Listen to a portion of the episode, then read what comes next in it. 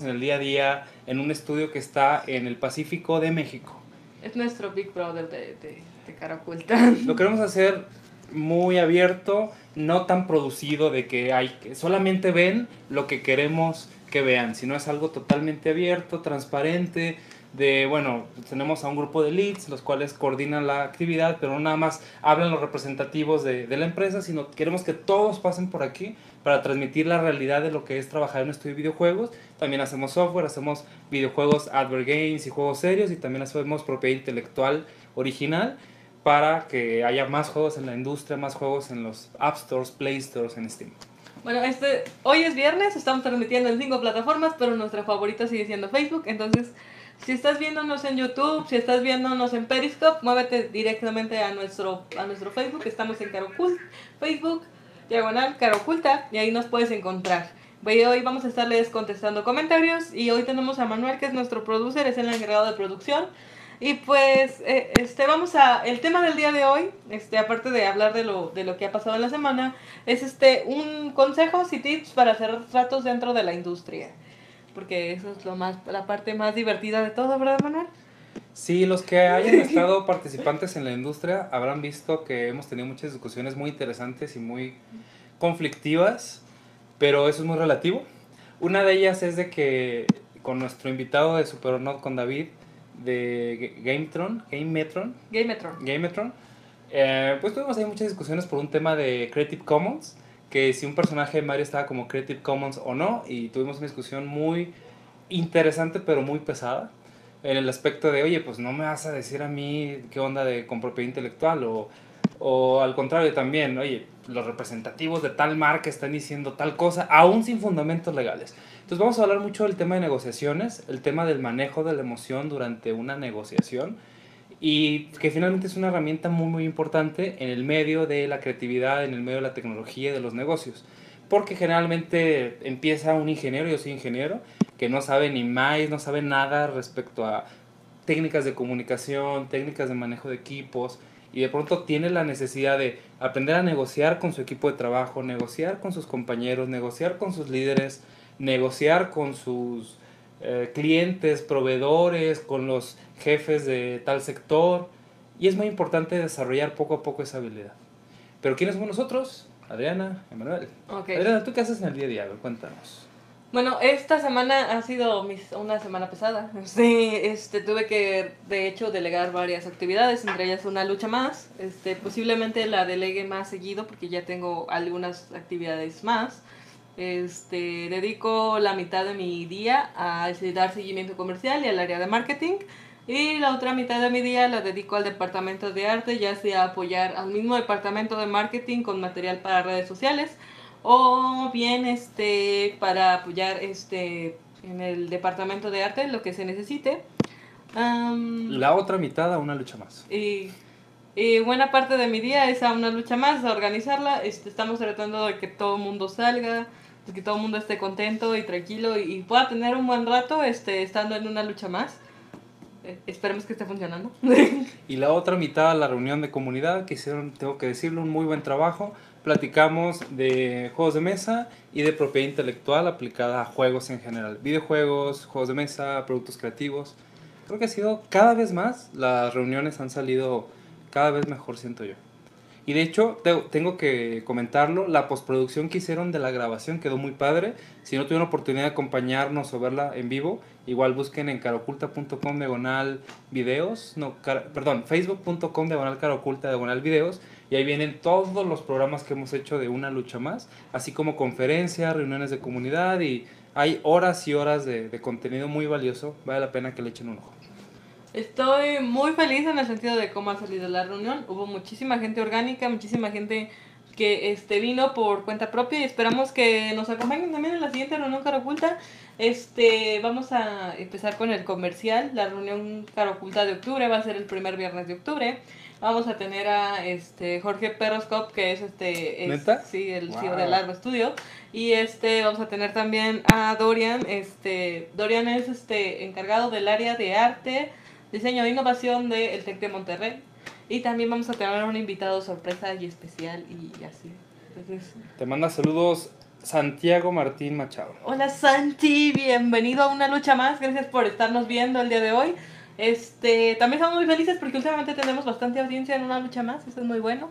Todo se debe a que obviamente se ha estado compartiendo y esas cosas, entonces también hay producción detrás de, de una lucha más que está monitoreándola y haciendo haciendo haciendo trabajo de, detrás de una lucha más. Eso eso me pone feliz.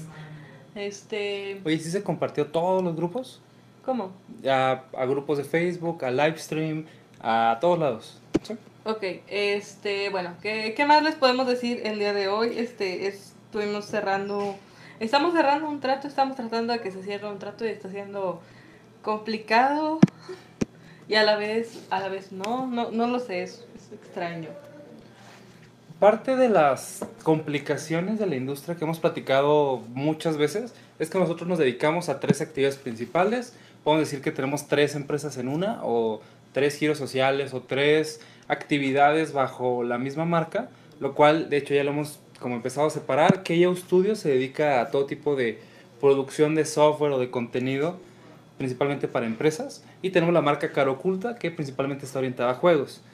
Sin embargo, pues requiere disciplinas diferentes, técnicas diferentes. Hicimos una cotización para una importante mina de México, una empresa minera, y nos dijeron, oye, esta propuesta que tú nos hiciste, pues no era realmente lo que estábamos esperando. Está un poco más orientada a algo tradicional que cualquier otro proveedor nos pudiera dar, y sobre todo a un precio mucho más económico.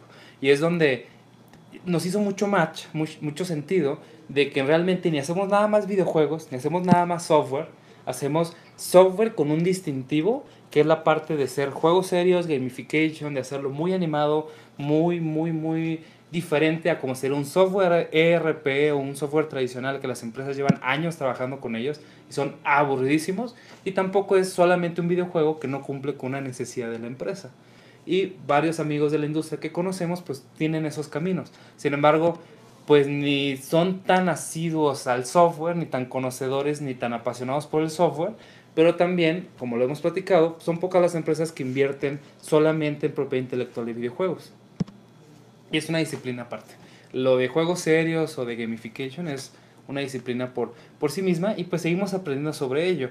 Se acercaron una empresa a la mina y realmente pues, no hemos trabajado con minas nunca.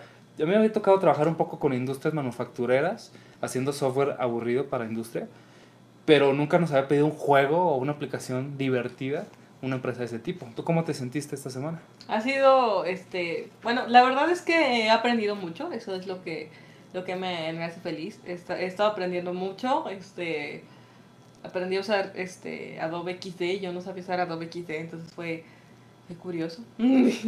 pero, pero estoy muy contenta por todo lo que he aprendido, este, mm, ¿qué más puedo decir? Es complicado, este, ver a través de lo que el cliente quiere, o sea, tú no, tú no sabes lo que el cliente quiere, tienes una idea de eso, pero no, no puedes estar seguro. Entonces sí es como complicado. mm, pero este, creo que, creo que sí he aprendido bastante y eso, eso me pone bastante feliz. Ha sido, ha sido una semana pesada, pero pues he aprendido mucho y pues es, es a lo que vine aquí. Entonces creo que el objetivo está cumplido. Este, me alegra mucho que pese a no saber este, demasiado de, de determinados programas y ser, ser los primeros, este, las primeras pantallas que hago mm, básicamente pensando en, en su funcionalidad, este, terminara el trabajo a tiempo, entonces eso también me hace sentir este, tranquila respecto a que en un futuro puedo hacerlo más rápido y, y mucho mejor, entonces. Uno de los puntos importantes para la negociación, para cerrar un trato, es ofrecer toda la información disponible y distintas herramientas de, de información. Por ejemplo, hay por lo menos tres eh, formas o, o filosofías o personalidades, tres formas de que el pensamiento, la información llega a cada persona. Hay unos que son muy auditivos, hay unos que son muy visuales y hay unos que son muy kinestésicos. Prácticamente se resume a gente que es muy perceptiva a las palabras que dices, muy perceptiva a lo que se observa, por ejemplo, tus gestos, tus maneras de moverte, tu ropa, tu vestimenta. Y hay personas que eso no les interesa. Y la otra es la, la forma de moverte, la forma en que tienes el movimiento de tus brazos, la posición que pones en el cuerpo o en el caso en concreto del software, si tiene mucha animación, si tiene movimientos, si tiene destellos, llama mucho la atención. Entonces, debemos nosotros en nuestro producto, nuestra presentación o cotización, presentar un poco de esos tres. Pasa mucho, pasa muchísimo con los ingenieros de software, de que las propuestas que generan las cotizaciones, las descripciones de los proyectos son masas enormes de texto. De hecho, así lo recibimos por parte de esta empresa seis páginas de texto, texto, texto, texto y una pequeña imagen que era un diagrama mínimo. ¿Qué es lo que sucede con el área de arte? Y se fue al extremo contrario. Nos presentó una propuesta que tiene solamente, digamos, solamente tiene únicamente la parte visual. Y entonces el trabajo que, por ejemplo, a mí me corresponde es vincular la necesidad del área técnica, la propuesta del área de arte e integrarla en una combinación de las dos. Y prácticamente lo que hicimos fue una presentación donde a un lado aparecían los screenshots y en el lado derecho venían las especificaciones técnicas que por ejemplo nosotros le llamamos endpoints, que esta pantalla a qué puntos de comunicación y de datos se conecta. Y entonces ya con un poco más de experiencia tú vas generando el proceso de vincular pues ciertas, ciertas actividades. La parte que a mí más me gusta para llegar a esto es mostrar un un wireframe, ah, se me fue el nombre. ¿Cómo se llaman los que se utilizan para, para el cine?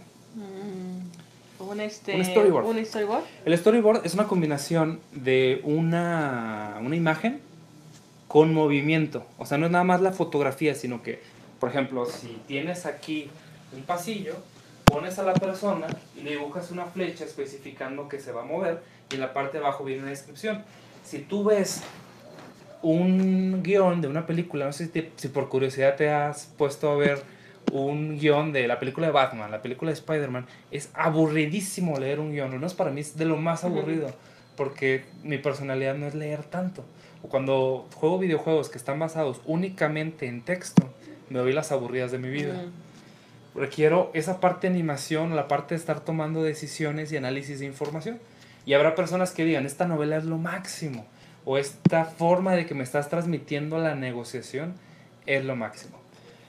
Ahora, hay mucho, muchos tipos de negociación, desde pedir un permiso en tu trabajo, de ir con tu pareja y decirle que vas a ir al cine en lugar de ir al teatro. Siempre todo el tiempo estamos tanto vendiendo, promoviendo y transmitiendo emoción para generar acciones, como también negociando, que en lugar de generar una venta propiamente, pues es generar un cambio. Quiero que en lugar de que estés trabajando con este proveedor, cambies a trabajar con nosotros. En lugar de que no estés con ningún proveedor, quiero que te acerques con nosotros. No estás contento con la calificación que tuviste en tu escuela, hablas con el profesor para convencerlo de que cambie la calificación a algo que tú buscas. Eso es prácticamente una negociación y puede ser tan amplia como, como queramos. Por ejemplo, durante la semana nos tocó ir a visitar a una institución gubernamental y estábamos rodeados por el abogado, por el contralor, por el secretario, por mil autoridades y nosotros ir presentando las pruebas correspondientes para convencerlos de que los puntos que ellos nos estaban cuestionando estaban respaldados legalmente bajo ciertos puntos. Y después platicaremos más a detalle, pero prácticamente la experiencia que nosotros hemos desarrollado con los años, pues es algo que aplicamos, más el respaldo del abogado, más el respaldo de personas con mucha experiencia en el mundo de los negocios, en concreto con eso. Pero también cuando estamos negociando, cuando queremos pedir un aumento de sueldo, cuando queremos eh, hablar con el tránsito, es decir, con el policía para que nos disminuya una infracción. Claro, obviamente sin, romper la ley, pero sí es, oye, estoy consciente que cometí una infracción, pero en lugar de multarme con 200 dólares, pues quiero que me multes con 50 dólares y pues ya aprendí la lección. Es una cosa constante la negociación en el mundo de videojuegos y de industrias creativas.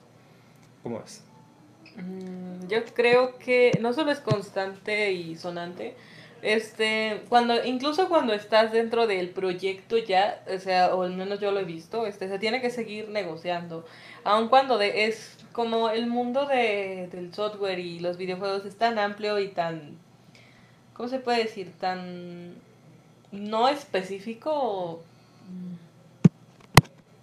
Sí, es tan, tan super, bueno, no superfluo, tan, tan difícil de especificar este, incluso cuando tratas de definir todos los puntos y dejar todo muy claro, es aún complicado que este, quede todo resuelto en un inicio. Incluso después, ya que se tiene el. Mm, ya, que se hace, ya que se ha negociado y se ha cerrado un trato, se sigue negociando y se sigue trabajando para que e, este, el trabajo fluya entre los dos y ambos, ambos queden conformes con el resultado. Pero sí lo he visto que incluso después de terminar de cerrar un trato, de tener este, un cliente que ya está pagando determinada mensualidad o determinada quincena por su trabajo, incluso después de eso uno tiene que seguir negociando y este y hablando de, de todo lo que se hace. Lo que platicábamos es que al menos en producción, en lo legal, en lo administrativo, debemos llevar un muy buen control de los documentos o de esas evidencias físicas. Una de las famosas negociaciones es tu palabra contra la mía, la palabra de él contra la mía. Y aunque el sistema legal y de costumbres y tradiciones lo permita, siempre es mucho mejor estar respaldado por alguna evidencia física. Que incluso hay mil justificaciones, es un tema muy amplio, no soy yo experto en temas legales, pero lo poco que conozco es que aún así, aunque haya un contrato firmado, hay ciertas leyes que permiten que no valga, pero es mucho mejor tener un contrato firmado que no tener nada. Entre más recursos tú tengas a tu favor, eh, adelante. Ahora, si nos pasamos no nada más a lo legal, a lo justo, sino también a las negociaciones comerciales, nos pasa muchísimo en las cotizaciones el tema del dinero. Se acercaban con nosotros unos muy buenos conocidos, nunca habíamos trabajado juntos, pero tenemos una muy buena relación con, entre estudios y nos presentaron una necesidad. Oye, queremos que nos generes una propuesta en torno a este tema. Y siempre nosotros lo, lo manifestamos. No estamos en la posición de generar propuestas gratuitas, que es una práctica en las empresas industriales. Hay un presupuesto altísimo para gastos de venta que involucra desde visitas, viajes, comidas, demostraciones, regalar objetos, que nosotros en la posición que tenemos actualmente en la empresa nos es muy difícil que una persona esté dos semanas trabajando gratis para alguien, pagar los viajes, pagar todo tipo de bienes consumibles. Y entonces empujamos la negociación hacia gastar lo menos posible por hacer el seguimiento de la parte comercial. Pero llegan con nosotros y nos cuestionan las dos cosas más comunes. Les voy a mencionar las dos cosas más comunes que a los pequeños estudios de videojuegos y de software nos, nos preguntan. Número uno, no saben cuánto es el presupuesto o no lo quieren decir es una herramienta muy importante para nosotros de negociación conocer el presupuesto que puede adquirir el cliente. Y no sé si han visto un meme de que está el bueno, el malo y el feo que se están viendo como que se van a disparar y dice, dime tú primero tu presupuesto. No, dime tú primero cuánto me vas a cobrar. Y no se dicen. Nosotros hemos tomado ciertas em, técnicas para ahorrar el tiempo de estar adivinando, estar jugando con la parte del dinero. Y prácticamente le mencionamos lo siguiente. Nuestro ticket promedio es en torno a los 300 mil pesos. Un cliente en promedio tiene una aplicación de 300 mil pesos, que es lo mínimo para tener algo decente, un producto mínimo viable. El costo estudio promedio aproximadamente por un proyecto son alrededor de 100 mil pesos. Puede ser un poco más, puede ser un poco menos. Es decir, un proyecto de 10 mil pesos, hablamos de 500 dólares, no lo vamos a trabajar aquí. Puedes ir a un estudio mm, de otro tamaño. O al revés, oye, yo te invierto 40 millones de pesos, ojalá funcionara. Unos son 2 millones de dólares. No tenemos el estudio con la capacidad de hacer un proyecto de 2 millones de dólares en un mes. Más o menos, aproximadamente nuestro costo de operación es en torno a los 100, 200 mil pesos al mes y tenemos la capacidad de hacer proyectos de este tamaño. Entonces somos ampliamente transparentes ante nuestros clientes, le presentamos nuestros portafolios, nuestras herramientas y eso nos permite que el prospecto, que el posible cliente baje un poco la guardia y diga, bueno, esta empresa está siendo transparente yo también puedo compartir cierta información. Una práctica compleja, muy arraigada en la industria, es que para todo quieren que firmes un acuerdo de confidencialidad o un NDA, un acuerdo de no difusión o no divulgación, lo cual no es malo de por sí, pero el tiempo y el costo de estar firmando acuerdos de confidencialidad a veces hace muy cara la cotización. Y adicional, muchas veces nos traen NDAs que prácticamente dicen lo siguiente. Tú no vas a tener la posibilidad de hacer un proyecto de este tipo nunca más. Decimos, no podemos firmar ese tipo de acuerdos porque tenemos 10 años de trayectoria, más posiblemente 10 o muchos más años adelante, no me puedo comprometer a firmar un contrato de este tipo contigo. Mejor, somos transparentes, platícanos las ideas, platícanos lo que podemos trabajar y adelante. Nosotros, para generar una cotización, tenemos que invertir aproximadamente mil dólares. Nos cuesta generar una cotización mil dólares. Y hacemos el compartir ese gasto con el cliente por medio de un diagnóstico. Yo tengo una cotización a la medida por 10 mil dólares. ¿No nos quieres dar mil dólares? Te hacemos una cotización aproximada con cierto rango de error. Y es donde ya empieza la negociación, porque a veces los clientes nos dicen, no, pues enfrente hay tres empresas que sí me están haciendo la cotización gratis. Es decir, me están invirtiendo a mí mil dólares sin nada a cambio, a riesgo. Y nosotros tenemos que tomar la decisión si continuamos invirtiendo mil dólares por cada cliente que se acerca o hacemos una técnica diferente, que a mí me gusta muchísimo, que es la fase 1 nos ganamos la confianza del cliente por medio de generarle un diagnóstico bien hecho durante una semana donde un artista, un productor, un programador, entre otras disciplinas necesarias, un game designer si es, si es necesario, genera una propuesta visual, conceptual, que nos permite llegar a una cotización mucho más específica. Y eso en muchas ocasiones nos ha, nos ha funcionado súper bien.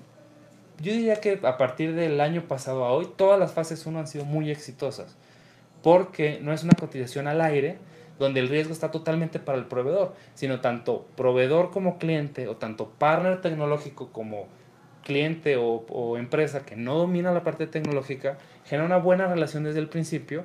El cliente tiene la posibilidad de invertir en el desarrollo de una propuesta bien hecha y los acuerdos comerciales se hacen desde el principio, además de que se comprueba que realmente la persona tiene la posibilidad de invertir en el proyecto. Nos pedían anteriormente cotizaciones. Oye, dime cuánto va a costar esto. Invertías tú 500 mil dólares en investigación y al final decía, no, pues no, ¿qué crees? No me interesa. Y bueno, como te menciono, son generar muchas herramientas, muchas técnicas, quizás a nivel técnico, porque a nivel ya de platicar, negociar, acordar puntos y acuerdos legales hay unas diferentes, pero nosotros desde el área de producción y el área comercial nos han funcionado muy bien. Incluso la fase 1 ha funcionado mucho como filtro. O sea, si tú le dices a un cliente es que tú, este, el hecho de que te cosicemos te cuesta tanto, el cliente ya se da a la idea de que posiblemente este, este, no esté, no esté a la altura todavía de pagar este, una, una aplicación a la medida, por ejemplo, o, o un videojuego, este, hay llegado muchos clientes que dicen, no, pues es que esto para mí era un pasatiempo, no, no esperaba invertir tanto en ello. Entonces, la fase 1 también nos ha funcionado como un filtro para darnos cuenta si, para empezar, somos la empresa que el cliente busca y si también nosotros como empresa este, realmente podemos, podemos o tenemos la capacidad de aceptar a ese cliente. Sí, uno de los factores que pasa mucho en negociaciones con los clientes, porque el tema en concreto es cómo cerrar tratos. Algo que nunca, yo creo, yo estoy seguro que nunca va a cambiar es esa confianza con los clientes.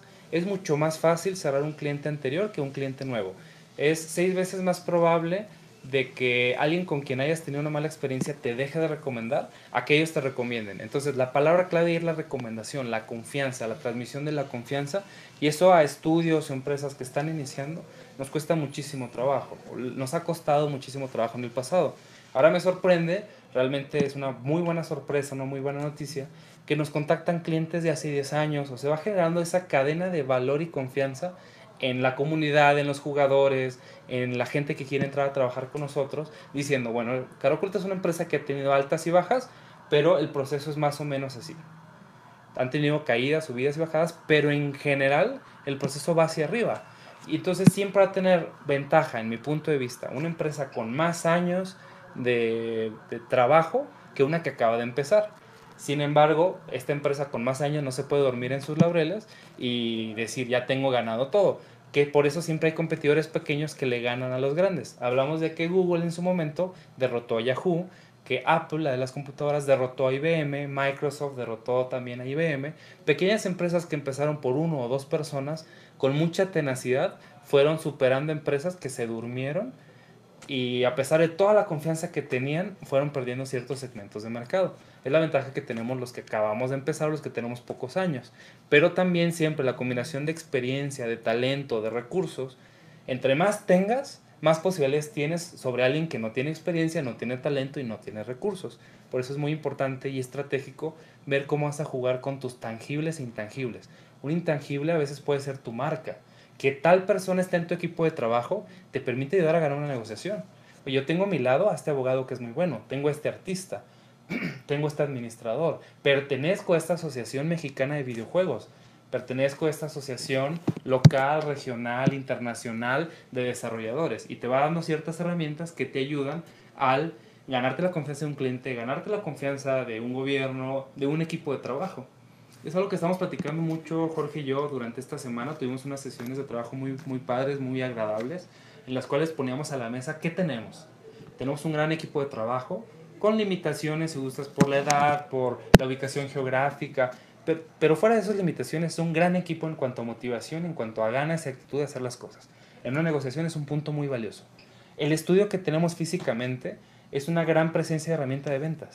El hecho de que vengan, estamos en cierta zona de la ciudad que tiene un alto prestigio, es una zona súper segura. Imagínate que pasara esto, que viene un prospecto a hacer un trato contigo y afuera de la oficina lo asaltan. Genera, emocionalmente una conexión horrible entre tu empresa y lo que sucedió que ni siquiera era tu culpa. O nos ha pasado también con amigos que nos han platicado de que afuera de la oficina avienta una piedra al automóvil y se roban una mochila y una computadora.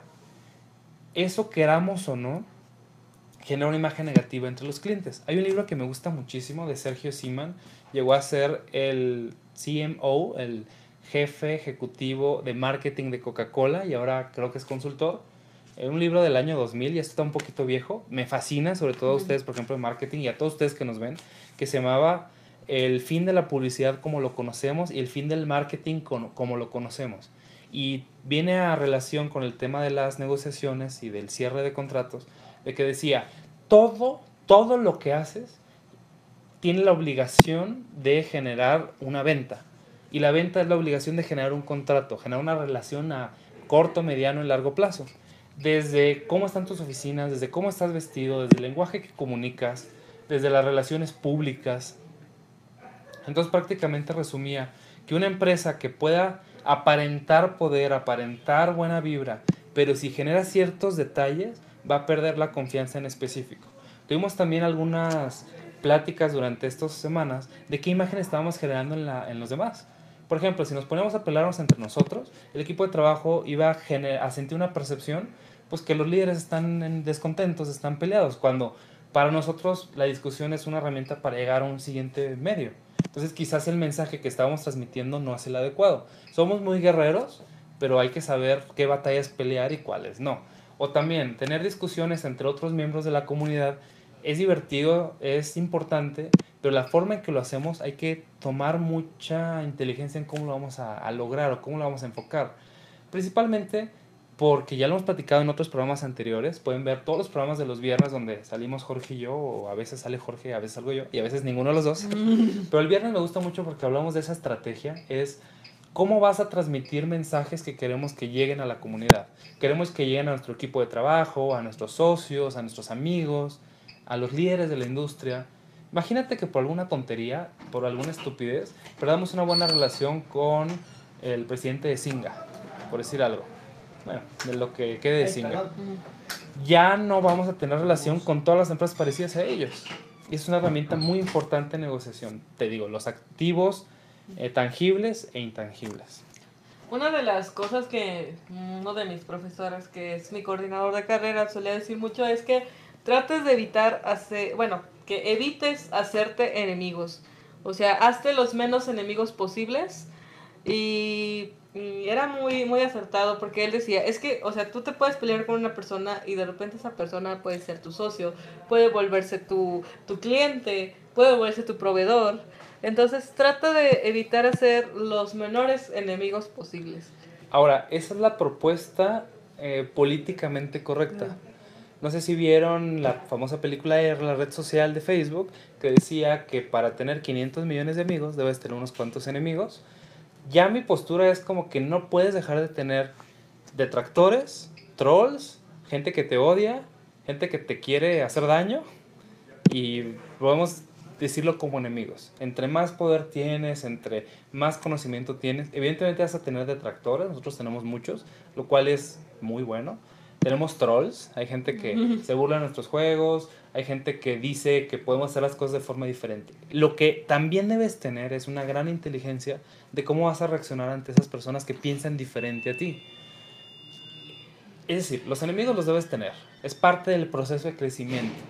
Las diferencias entre amigos también son muy válidas, pero la capacidad de contentarte con tus amigos, la capacidad de minimizar los esfuerzos de tus detractores es muy importante y eso te lo da la experiencia y te lo da sobre todo tener una cabeza fría y decir, bueno, hay personas que me quieren hacer daño, nos quieren humillar, nos quieren, se quieren burlar de nosotros, pero somos maduros, somos inteligentes, somos racionales para minimizarlos. O, como nos lo pide mucho Jorge y no lo conocemos, no lo dominamos, es aprovechar esa parte de tono contrario. Estás burlando de nosotros, lo convertimos en, una, en algo risible. Nos burlamos de nosotros mismos a nuestro favor. Hay una técnica japonesa asiática que es el judo, que es utilizar la fuerza de tu oponente a tu favor para, pues no sé, minimizar su esfuerzo o algo. También es algo de mucho sentido común y de mucha práctica, pero pero bueno, es muy divertido. Eh, quiero aprovechar para tomar los saludos. Que dice Jorge Francisco está viéndonos y nos manda unos, una cara con corazoncitos en los ojos. Dice Claudio Espejo, hola amigos, saludos desde el sur de Chile. ¿Desde qué provincia, desde qué parte de Chile nos, nos acompaña? Es un gusto que hasta allá lleguemos. Tenemos también a Eddie Salazar que nos dice un hola y te mandamos hola, un, un like. Y e Irving Vallejo dice, Jorge y Manuel juntos han pasado 84 años. Hola Irving. Sí, tenemos que empezar a repetir ese ejercicio. Eh, Jorge ha estado en una cuestión de fondos gubernamentales muy estresante y afortunadamente ya casi termina y en octubre seguramente va a estar con nosotros de nuevo. Así que moléstenlo, háganle mucho spam, spam y troleo de, oye, ya regresa a, a tardes de Jorge y Manuel. Y tenemos a Jorge Francisco Basáñez, Jorge, Jorge Francisco Suárez Basáñez, que dice, genial tip, Emanuel Rules. Bueno, le echamos muchas ganas, eso sí. Le echamos muchos kilos, mucha emoción, mucha inteligencia, mucha emoción para pues, ser mejores cada día. Eso es como otra conclusión que teníamos Jorge y yo. O sea, hay gente que tiene más dinero, más recursos, más amigos, más conexiones, familia con más dinero no nos podemos comparar con ellos, tampoco nos podemos comparar con los que están recién quebrados, con muchos problemas económicos. Compárate mejor con quién eras tú ayer, con quién tu organización era ayer, con quién tu familia era antes. O sea, compárate contra el pasado, sin aferrarse, no te compares contra otras condiciones, contra personas que hablan un inglés perfecto, porque tú nunca lo vas a hablar perfecto, contra un país que tiene todas las condiciones económicas, porque al menos México no es el país perfecto, pero podemos enfocarlo a que el país mejore, a que tú mejores, a que tú hagas las cosas mejor cada día. Eso es crítico, es importante, es motivacional y es necesario para la trascendencia y llegar al siguiente paso. Hay una plática muy importante, sigan a Jorge Suárez en, en redes, porque compartió en, los grupos de Cara Oculta una plática muy padre que tengo que ver, dura una hora, pero que menciona pues eso, o sea, tú no estás aquí para hacer el gran juego y morir. No, no, no de eso no es la vida. Eh, y es muy crítico, yo lo he platicado mucho en el blog, lo he discutido mucho con amigos.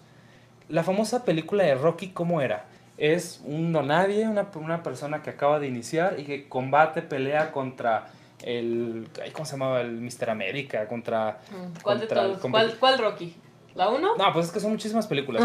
Pero, pelea contra el más importante de Estados Unidos y luego pelea contra el ruso y luego se pelea contra un luchador de americano, de, perdón, uno de, de lucha libre y eh, hace muchísimas cosas, hasta pelea con uno súper joven. Pero el caso de Rocky es que como drama está muy padre, pero imagínate este, esta situación. Te mueres en una pelea. Te mueres ya, todo tu entrenamiento, toda tu vida se acabó en un instante. O quedas paralítico como la película de... Ah, bueno, una película con spoilers que no les voy a decir cuáles por si no la han visto. Mm. Pero el caso es de que la vida es una combinación de fuerza bruta e inteligencia. Si por fuerza bruta dices, voy a poner todos mis recursos en hacer este juego magnífico con un 95% de posibilidad de que falle y me quede endeudado de por vida y tenga que huir del país, lo estoy poniendo muy drástico el ejemplo, pues no es algo muy inteligente. Debemos por racionalidad ir paso a paso creciendo de forma incremental. Eso es una técnica muy asiática y muy de coacheo deportivo, que son cosas que me gustan. Si tú al joven de la prepa lo pones a competir en la NFL, lo van a hacer polvo, lo van a destrozar y muy seguramente se va a desmotivar. Yo sé que hay esa famosa batalla entre generaciones, de que antes te tocaba sin estar suficientemente preparado, enfocarte al superar las diferencias sociales y, generacionales, pero también yo opino de la otra forma, de que debes ir dosificando pues el esfuerzo que tienes que lograr para hacer el siguiente juego. Toda esta idea de minutos es para dar a entender un punto. La misión de los estudios no es trascender de golpe, es ir dando los pasos incrementales que te lleven a tener la sustentabilidad económica de hacer el siguiente juego y el siguiente juego y el siguiente juego y cada uno con un incremento tan pequeño tan grande como podamos. Si desde el día uno quieres hacer un juego de millones de pesos que tienen decenas o centenas de, de gente trabajando y que la meta es altísima, si lo logras, mis respetos, la verdad no tengo nada en contra que opinar. Sin embargo, ese riesgo es tan alto de que posiblemente sea el último juego que hagas en tu vida. Y lo digo en serio. ¿Vale la pena correr tanto riesgo? Cada quien es diferente. Cada empresa tiene sus decisiones, lo hemos platicado. A veces amigos de la industria nos dicen, es que ustedes están yendo muy lento, ustedes están tomando muy poco riesgo, ustedes están pegando mucho más a esas estrategias que no compartimos. Y nosotros les decimos, nosotros no compartimos tus estrategias de riesgo. Y adelante, tan amigos, tan respetados como, como siempre. Hoy en la mañana hubo una una, mm, una pregunta en el grupo de Unity 3D de México, en español, perdón, Unity 3D en español. Tenemos muy buenos amigos por ahí. Va a pasar por Pablo. Tenemos muy buenos amigos por ahí. Me gusta mucho esa comunidad, es muy activa. Y salió en concreto una pregunta. ¿Qué debo hacer para registrar mi propiedad intelectual en el juego? Y yo, que me gusta, a mí que me gusta mucho poner comentarios picantes con el objetivo de generar la discusión, no sé si se han dado cuenta, no me, no me quieran por ello, eh, puse, el tip que te damos nosotros es que hasta que el juego no genere dinero, no inviertas, no gastes en registrarlo ante las leyes de propiedad intelectual. Y empezó a surgir el debate de, oye, pero pues es mi propiedad, yo lo quiero registrar aunque no genere dinero. Digo, pues muy válido tu comentario, pero en la perspectiva de negocios, pues no conviene meterle dinero a algo que no sabes que te va a generar por lo menos el costo del registro.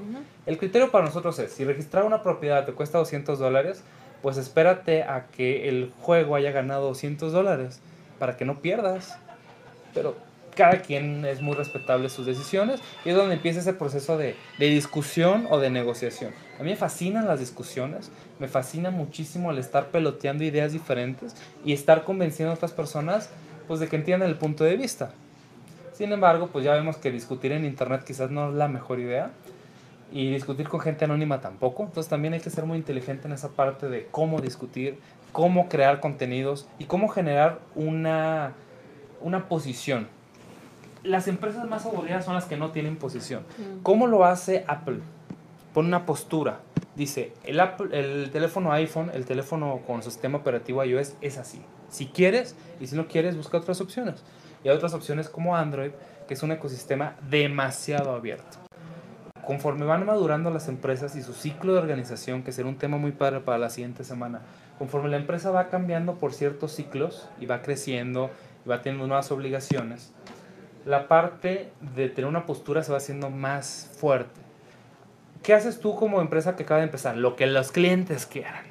Si tú quieres que haga software, si quieres que haga juegos, juegos casuales, juegos AAA, juegos en 3D, en 2D, en VR, lo que el cliente quiera, lo que el mercado quiera. Conforme vas creciendo, madurando como empresa, la forma en que tú vas generando tus productos se va haciendo un poco más rígida hablamos de que oye, yo hago puros juegos hipercasuales, yo hago puros juegos idle, yo hago puros juegos con temática de personajes cute, yo hago solamente juegos en 2D, juegos en 3D, yo hago juegos basados en etnias indígenas.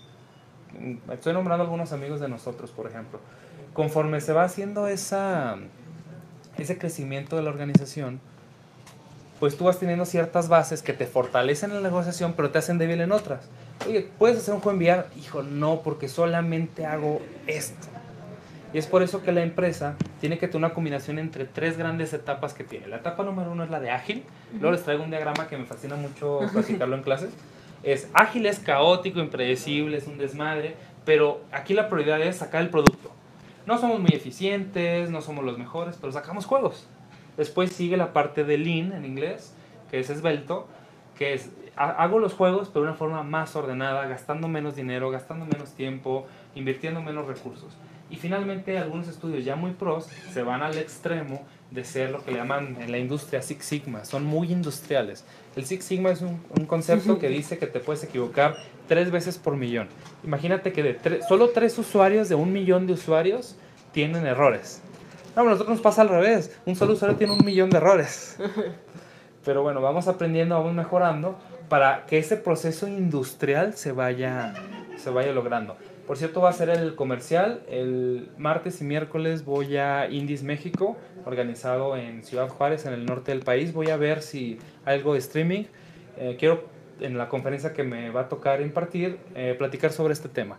De que aunque somos una sola industria de videojuegos, estamos divididos en formas de pensar y para mí eso no es lo más adecuado sino sería buscar esas coincidencias entre yo quiero ser muy industrial, yo quiero ser muy independiente, yo quiero ser muy experimental, yo quiero ser muy orientado a las tendencias económicas. ¿Cómo podemos unirnos como industria en puntos muy concretos que pueden ir desde eventos, desde filosofías, desde universidades que preparan a los estudiantes de ciertas formas? ¿Cómo generamos esos lazos de acuerdo? ¿Cómo negociamos? ¿Cómo cerramos un convenio? Pues a lo mejor no podemos ser amigos todos, pero cómo somos una industria que colabora, que crece. Y esa ha sido como una misión personal a lo largo de los últimos 5 o 10 años. Y sigo aprendiendo cómo, porque realmente no tengo todas las respuestas, pero creo poder platicar un poco sobre el tema. Mm, ok. Este, sobre, sobre el tema de propiedad intelectual, este, si eres estudiante, te recomiendo que vayas a tu universidad. Muchas universidades, incluyendo la UDG, por si no sabían, tienen varias modalidades para que tú puedas registrar tu producto o tu portafolio como este estudiante y aunque tú no tienes los derechos, o sea, tú no puedes comercializar con ese juego, con lo que tú hagas, nadie más puede hacerlo. Es un consejo muy muy aparte, ¿verdad? Pero este acerca de la universidad posiblemente tenga alguna modalidad para, para eso. O sea, por ejemplo, la UDG lo tiene, este Varía muchísimo por universidades. La UDG acaba de abrir una carrera de videojuegos, tengo entendido. La abrirá en el 2019, me parece. Este, también es como complicado, por ejemplo, o sea, tú puedes registrar, por ejemplo, tu tesis para que no se la robe la UDG con este absorbe los derechos de tu tesis durante cinco años, me parece. Y durante ese tiempo, este, obviamente la UDG es dueño de, de tu tesis, pero por ley no puede, no puede este, lucrar con ella. Les voy a decir una idea muy personal. Las tesis no sirven para mucho. Estoy de acuerdo, pero Ahora. Bueno, depende. ¿Pero para qué te sirve?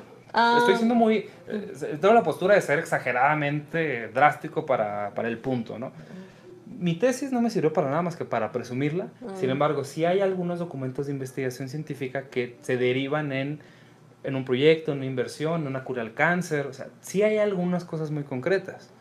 Pero más bien yo creo que lo que debes registrar es tu marca. O sea, yo soy Pepito González y tengo estas capacidades, estas habilidades. Eso le llamamos nosotros el portafolio. O sea, demuestra que tú tienes la habilidad y la, el potencial de hacer cosas más importantes. Eh, si me permites, leo saludos. Tenemos a Carlos Daniel Espinosa. Saludos amigos, un gran gusto en que nos estés viendo.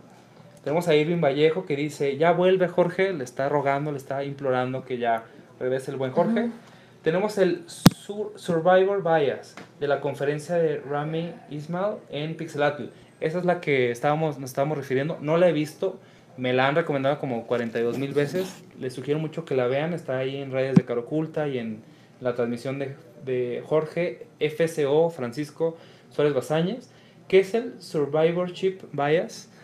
Es que nada más nos fijamos en los que sobrevivieron, pero no ponemos tanta atención en los que murieron. Es un tema muy largo, muy padre yo les puedo platicar de las pocas fallas que he tenido, de las pocas empresas que me ha tocado cerrar. Me ha tocado abrir muchas y cerrar muy pocas, más bien como que se caen en el olvido. El cerebro humano está hecho, diseñado, conectado para fijarnos más en lo que nos hace sobrevivir que en lo que aprendimos del fracaso. Y hay muchas escuelas. Me gustan mucho los fundadores de Basecamp que dicen, no, la filosofía es falla mucho y falla muy frecuente, pero los fallos no aprendes, se aprende de los éxitos. Entonces, sé exitoso más rápido, es una postura. Y otros dicen, fracasa más rápido. Y, y hace un rato teníamos en un chat personal de algo así como, el tonto se tropieza muchas veces con la misma piedra, el inteligente se tropieza una sola vez y no se tropieza después, y el sabio nunca se tropieza porque ve a otros tropezarse. Es un tema un poco mm. filosófico, yo lo veo pragmático como te toca fracasar, pues ni modo, levántate. Si tienes la suerte de no fracasar tanto, qué bien, sigue disfrutándolo. Y al final no dejes de intentar, no dejes de caminar porque hay piedras en el camino. Este, hace poco, hace como unas dos semanas, hubo una conferencia aquí en Guadalajara sobre, este, contando mi fracaso. Y había, había un montón de, personas muy exitosas que hablaban de, de, sus fracasos, este, les pasaré los datos por redes sociales, pero sí, era una conferencia donde la gente hablaba de sus fracasos, donde la gente festejaba su fracaso, porque el fracaso te hace aprender. Como el Fuck Up Night. Ajá, eso. Son muy padres los Fuck Up. Y son dolorosos. Mm. De hecho, recientemente en nuestro producto Estrella Commerce tuvimos un, un post-mortem, una retroalimentación después del cierre del proyecto, muy, muy valiosa, muy interesante Em, con algunas cosas que a lo mejor yo no estoy de acuerdo, pero finalmente que nos permite crecer como, como diseñadores y desarrolladores de un producto. Mismo caso con los juegos, mismo caso con las relaciones humanas. ¿Cuántas veces alguien ha hecho un post-mortem después de una, un corte de novios o un divorcio de pareja o de una separación de socios o de sus padres que tienen algún problema? Yo, por ejemplo, tengo la situación de que mis abuelos a los cincuenta y tantos años de casados tienen que separarse por una cuestión legal y tú dices, ay caray, 50 años después estar viviendo eso es, es complejo. Pero les está permitiendo esa separación, pues entender algunas cosas que llevan 50 años sin, sin actuar. Los postmortem son súper valiosos. Bueno, a ver, tengo también más comentarios que dice, Jorge, como si no quisiéramos hacer todos un mejor juego, pero para hacer un mejor hay que siempre, y ya no dice, yo entiendo que lo que nos quiere decir es, para ser uno mejor hay que sobrevivir al juego anterior.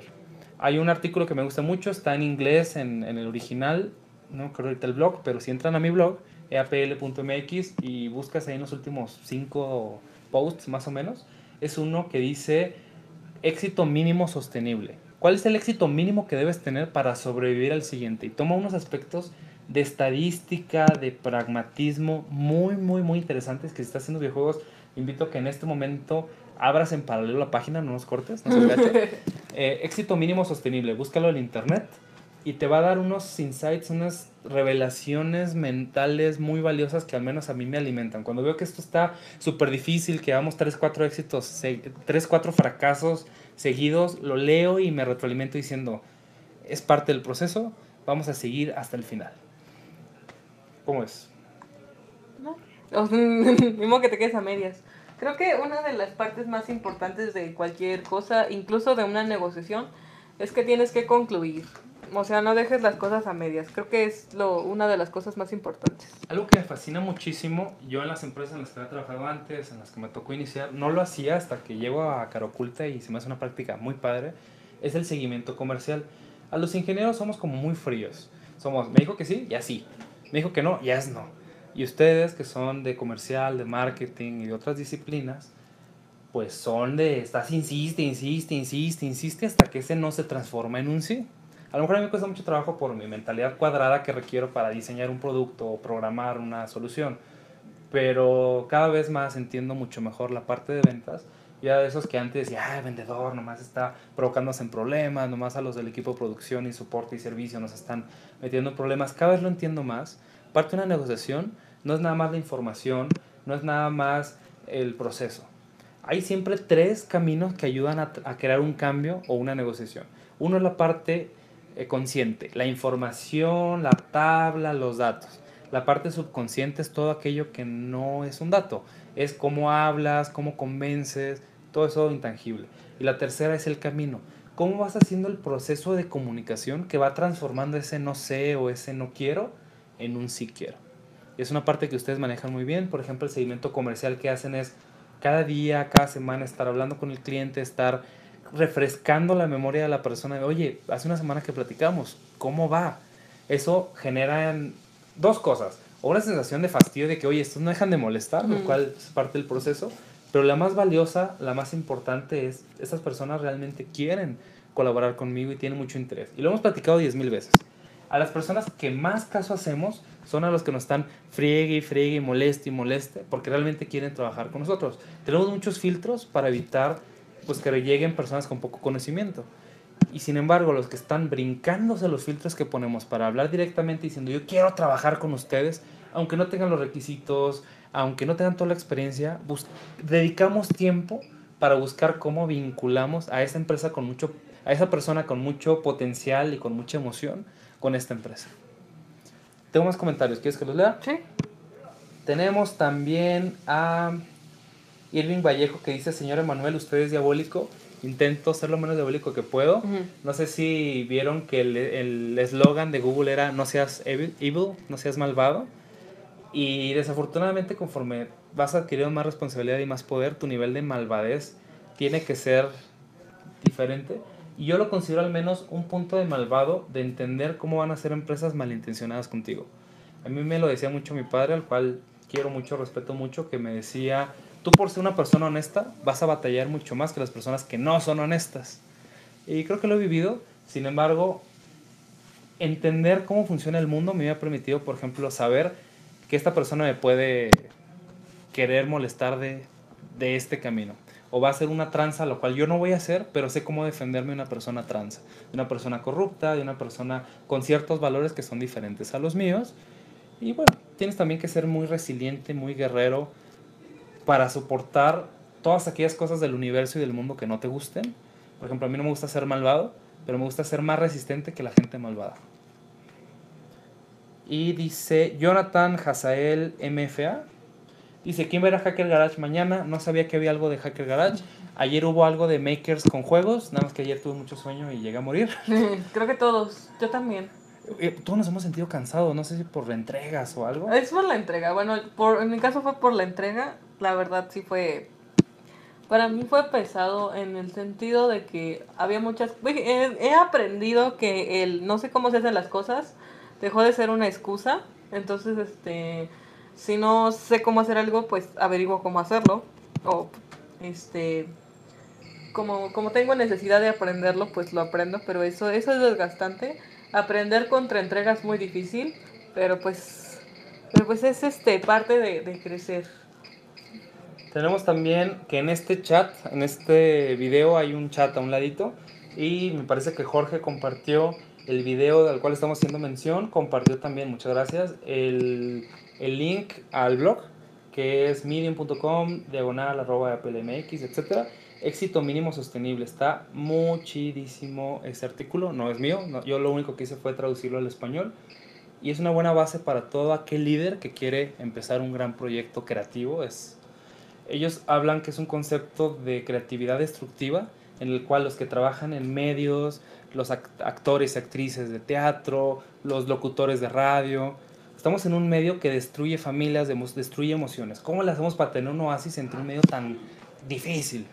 Es mucho más fácil para muchos de nosotros a lo mejor irnos a McDonald's a voltear hamburguesas que sobrevivir en este difícil medio.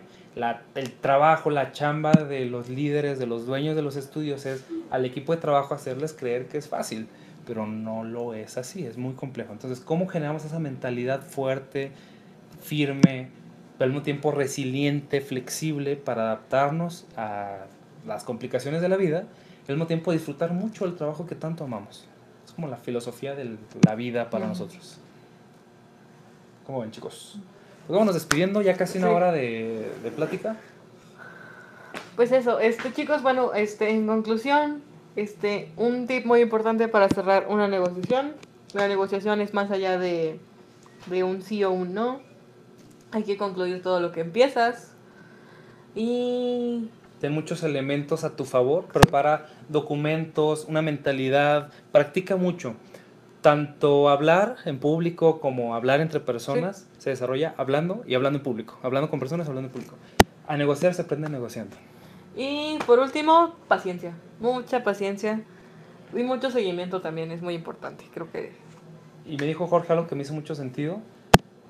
Urgencia en la ejecución y paciencia en los resultados. Es decir, siempre está activo, siempre está trabajando al máximo por ejecutar los procesos y, negociar mucho y ejecutar eh, esa parte del día a día, pero ten mucha paciencia a largo plazo ustedes tienen algo que me fascina. Los ingenieros a nosotros nos preparan a que solo podemos tener un error en cada 100 intentos. Nos preparan que la ingeniería, la tecnología es exacta, es perfecta.